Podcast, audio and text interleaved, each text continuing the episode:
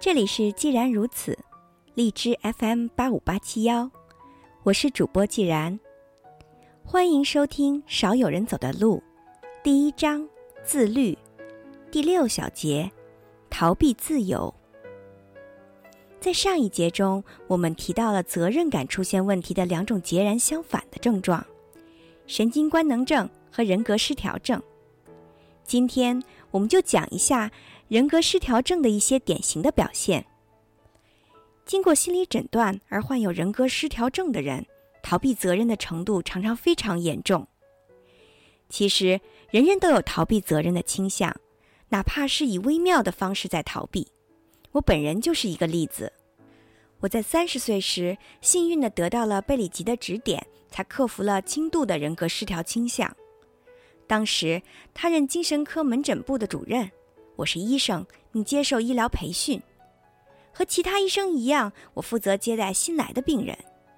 也许是我不管对病人还是职业的本身，责任心都太强了，所以我把工作的日程表安排得满满的，工作量也远远多于其他的同事。别的医生每周接待一次病人，我每周则要接待两到三次，造成的结果可想而知。我看着其他医生每天下午四点半就陆续回家了，而我的接诊常常排到晚上八九点钟，不得不在门诊部持续逗留，这使我感到不满和怨恨，疲劳感与日俱增。我意识到必须改变这种局面，不然我肯定会崩溃的。我去找了主任反映这个情况，希望他给我安排几周不用再接待新的病人了，以便有充裕的时间跟上工作的进度。我暗自揣测。他应该觉得我的想法是可行的吧？还有，他是否想过其他的解决方法呢？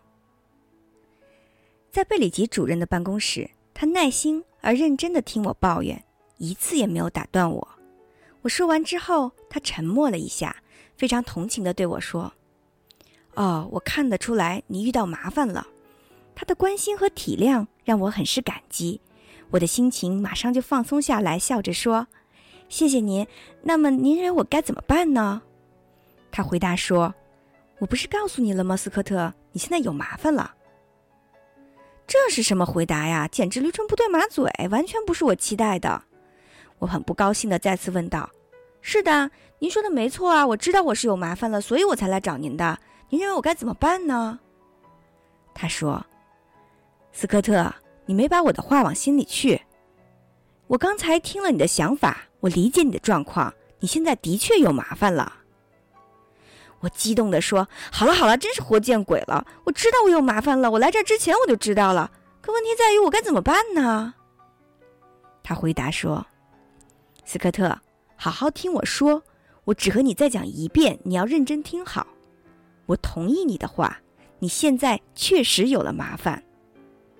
呃，我说的再清楚一点吧，你的麻烦和时间有关。”是你的时间，而不是我的时间，所以不是我的事。你，斯科特派克，你在处理时间表上是出了问题的。我要说的，就是这些。真是不知所谓！我气得要命，猛然转过身去，大步走出他的办公室。足足持续了三个月，我的怒火都没有平息。我坚信他患有严重的人格失调症，不然怎么会对我的问题漠然置之呢？我态度谦虚的请他帮助，可这该死的家伙就不肯承担他的责任，哪有什么资格做门诊部的主任？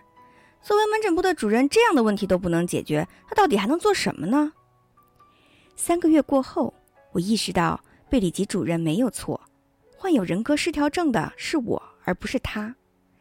我的时间是我的责任，如何安排时间应由我自己负责，而且只有我本人才有权处理优先次序。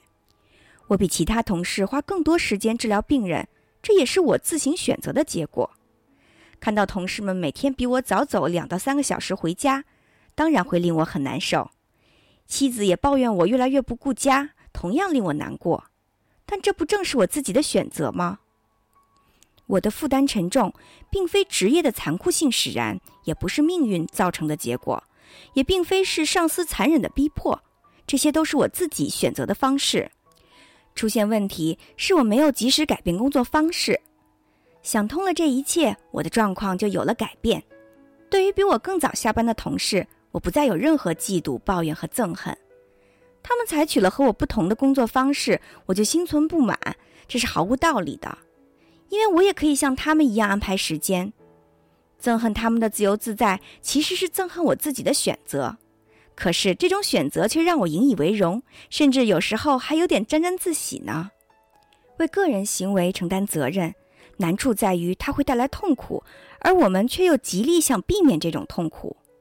我请求主任替我安排时间，其实是逃避自行延长工作时间的痛苦，但这是我选择了治病救人的必然后果。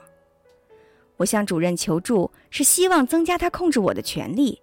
我是在请求对方为我负责吧？你可是我的上司。我们力图把责任推给别人或组织，就意味着我们甘愿处于附属的地位，把自由和权利拱手交给命运、社会、政府，甚至上司。埃里克·弗格姆恰如其分地把他所撰写的讨论纳粹主义和极权主义的专著命名为。逃避自由，为了远离责任带来的痛苦，数不清的人甘愿放弃权利，实则是在逃避自由。我有一个熟人，他头脑聪明，却郁郁寡欢。他经常抱怨社会上压迫性的力量，种族歧视、性别歧视、缺乏人性的企业化军事管理等等。他对乡村警察干涉他和他朋友留长头发，更是感到不满和怨恨。我一再提醒他，他是个成年人，应当自己做主。幼小的孩子依赖父母，当然情有可原；父母独断专行，孩子也没有选择的余地。但对于头脑清醒的成年人而言，他们则可以不受到限制，做出适合的选择。诚然，选择也不意味着没有痛苦，自由不意味着与痛苦绝缘，不妨两害相权取其轻。我相信世界上存在压迫性的力量，可是我们有足够的自由与之对抗。我的熟人住在警察排斥长发的乡下，却又坚持要留长发。实际上，他可以搬到那些对于留长发更加宽容的城市，或者索性剪掉长发。他甚至可以为了捍卫留长发的权利，参加警长职位的竞选。奇怪的是，他却没有意识到他拥有上述选择的自由。他哀叹缺少政治影响力，却从未承认个人的选择力。他口口声声说他热爱自由，与其说压迫性的力量让他受到伤害，不如说是他主动放弃了自由和权利。我希望将来有一天，他不再因人生充满选择而牢骚不断，不再终日与烦恼、忧愁、愤怒和沮丧为伴。希尔德·布鲁茨博士在他的心理学研究前言部分这样介绍一般病人寻求心理治疗的原因：他们都面临着一个共同的问题，感觉自己不能够对付或者改变现状，因此产生了恐惧、无助感和自我怀疑。大多数病人力不从心的根源在于他们总想逃避自由，不能够为他们的问题、他们的生活负担责任。他们感到乏力，在于他们放弃了自己的力量。